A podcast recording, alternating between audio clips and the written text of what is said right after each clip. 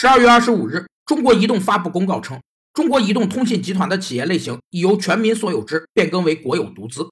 企业名称由中国移动通信集团公司变更为中国移动通信集团有限公司。企业依法改变其原有的资本结构、组织形式、经营管理模式或体制等，使其在客观上适应企业发展的新需要的过程，被称为企业改制。企业改制的方式分为整体改制和部分改制两种。整体改制是指以企业全部资产为基础，通过资产重组，整体改建为符合现代企业制度要求的规范的企业，适合中小型企业改制。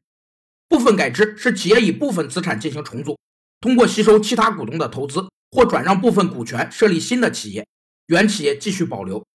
部分改制比较适合大型企业改制，尤其是设立股份有限公司时多采用这种方式。